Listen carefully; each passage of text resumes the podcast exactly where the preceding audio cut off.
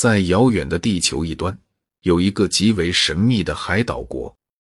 一天，一家旅游杂志的摄影记者罗金斯乘游轮来到了海岛国。下船刚一踏进海岸，一股诡秘的异国气息就扑面而来。炎热的气候，满含腥味的潮湿空气，神秘莫测的热带雨林，全身赤裸在街头行走的黑人少年。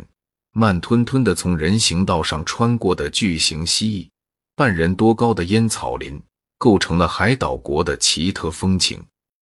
第二天，附近一座村庄正举行一场葬礼，罗金斯凑巧经过，便追拍了这场土著人的葬礼。那些诡秘古怪的仪式让他感到无比新奇。死者是一名青年男子，当这名男子的尸体被放入坟坑后。一个男人突然跳进坟坑，用利刀将他的脖子用力割断，然后才开始往坑里掷土。这一幕更是让罗金斯看得惊心动魄。他实在不懂，人都死了，为何还要割断他的脖子？由于语言不通，他无法与人交谈，这让他深为苦恼。这一天，他回到旅馆时，眼前突然一亮，会客厅里坐着一个和他同种族的人。这个人个子高大，神情却很忧郁。罗金斯当即和他交谈起来，知道了他叫克拉姆，是个烟草商，负责大东公司在海岛国的烟草种植的收购。他女儿克拉尼亚两个月前家乡过来看他，却莫名妙的突发高烧死了，具体病因至今没有查明。因为天气炎热，女儿的尸体无法运回去。只好在当地安葬了。女儿之死使他一直闷闷不乐。交谈中得知罗金斯是来自家乡的摄影记者，克拉姆很是高兴。他握着罗金斯的手说：“很荣幸认识你，我们在一起，彼此都不会感到寂寞了。”罗金斯说：“提议说，咱们找个地方喝一杯。”行，克拉姆爽快答应了。两人顺着大街来到一家小酒吧，要了两瓶酒，边喝边聊，十分投缘。两瓶酒喝完，不觉有了些醉意。克拉姆建议去洗个桑拿浴，罗金斯也说好。两人在大街上找到一家名叫曼陀罗的浴室，就走了进去，带着十分殷勤的把他俩安置在两个相邻的豪华包间。罗金斯洗了澡，回到包间，戴哲领来了一个女孩替他按摩。这不是当地的黑女，而是一个漂亮白皙的姑娘，一头秀发，眼球像深海一样湛蓝，很像罗金斯家乡的女子。在海岛国，除了土著黑女，一般不会有其他做按摩女的姑娘了。罗金斯很是惊奇，试着用家乡话问了她几句话。可她却毫无反应。再仔细一看，这个女孩虽然漂亮，可是神情呆滞，双目无光，一副魂不守舍的模样。她的动作迟缓、机械而单调，手上也没有什么力量。见她的按摩动作很不专业，罗金斯知道她主要是从事色情服务的，就不再说话，闭了眼，任她在自己身上敲敲打打。不觉间竟昏昏睡去。不知过了多久，他听到克拉姆在门外叫道：“罗金斯，怎么了？还没完吗？”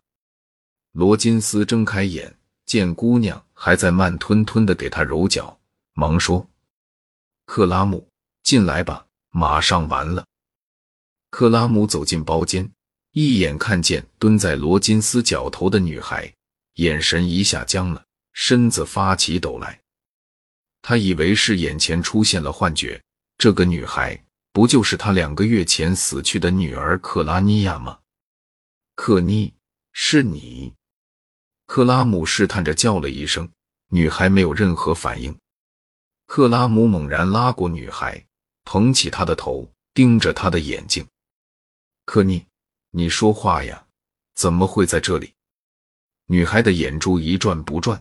毫无表情，克拉姆愣了一下，唰的扯开他的衣服拉链，转过他的身子，果然在他的左肩后面找到一小块青色的胎记，胎记上边还有一颗红痣。克拉姆大叫一声，用力摇晃着女孩的肩膀：“克妮，你说话，克妮。”女孩摇晃了一下，弯下腰，又要给罗金斯按摩。罗金斯情之有意，大叫一声，翻身坐了起来。两个黑人大汉冲进来，像拎小鸡一样把女孩拎走了。罗金斯惊得目瞪口呆：“可，你没认错人吧？她真是你女儿？我的女儿，我怎么会认错？”克拉姆喃喃说：“可是。”她是死了的啊，怎么会到了这里？又怎么会成了这个样子？这这真是奇怪极了。罗金斯想了想说：“你马上回去看看他的墓地有没有异常情况。”克拉姆说：“这一点我也想到了，我马上就赶回去查清事情真相，揭开这个谜。”罗金斯，你能帮我监视一下？这家浴室吗？罗金斯说：“我尽力，你快去快回。”克拉姆走后，罗金斯真的负起了监视曼陀罗浴室的责任，时常在这家浴室附近转悠，还偷拍了一些外部资料，但没有发现什么有价值的东西。第二天下午，他终于看见那个黑人老板把那个女孩带了出来，坐上了一辆马车。他连忙悄悄地坐上一辆三轮，跟在后边。马车出了城，来到乡下一个农庄，地里是绿油油的烟草，足有半人高。十几个黑人在地里懒洋盼的除着草。不多一会，庄园主走了出来，和浴室老板嘀咕了几句，数出一叠钞票，把女孩带进了屋子。罗金斯在远处用变焦镜头拍下了这个过程。他惊讶地发现，这些在地里干活的黑人，他们的神情和举止与女孩非常相似，神情呆滞，动作僵硬，有气无力，就像一具具没有灵魂的活尸。罗金斯感到了一种莫名的恐惧。回到城里，他找了家邮局，给克拉姆发了封电报，告诉他这一发现。克拉姆回电说：“谢谢你，朋友，她就是我的女儿克拉尼亚，请注意她的去向，我很快就回来。”于是，罗金斯又开始对这家烟草种植园进行监视，很快就有了发现：一个当地土著民在训练克拉尼亚捡烟叶，他把一料药丸塞进克拉尼亚口里，念了一通咒语，然后手把手的教他使用剪刀，用对了。他就讲给他一片木薯，用的不对就给他一皮鞭。罗金斯气得浑身发抖，混蛋，竟敢把我们家乡人当作牲畜！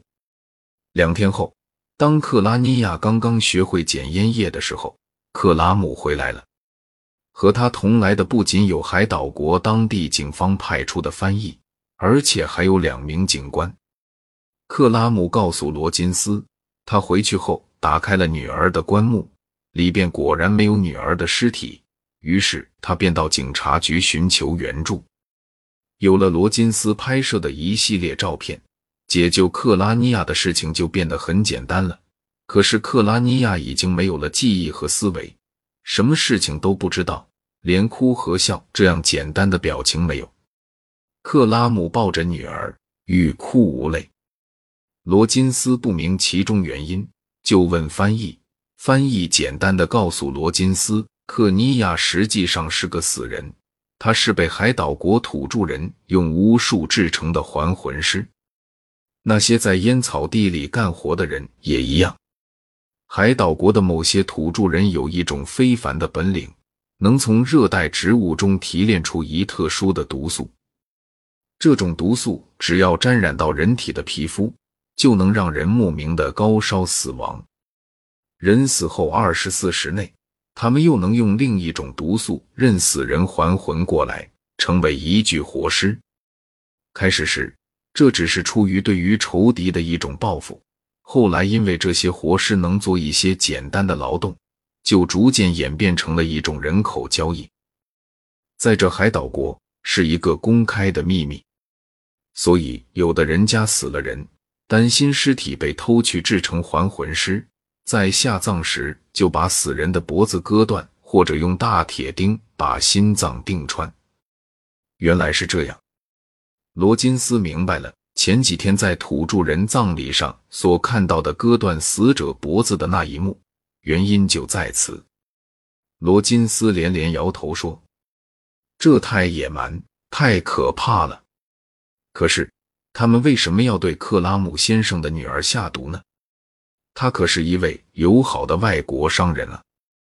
翻译冷冷一笑说：“是啊。”就是这位友好的克拉姆先生的烟草公司垄断了海岛国的烟草市场，把无数的海岛国人民变成了他们廉价的活尸，所以海岛国的土著们就用了这个古老的方法来报复他。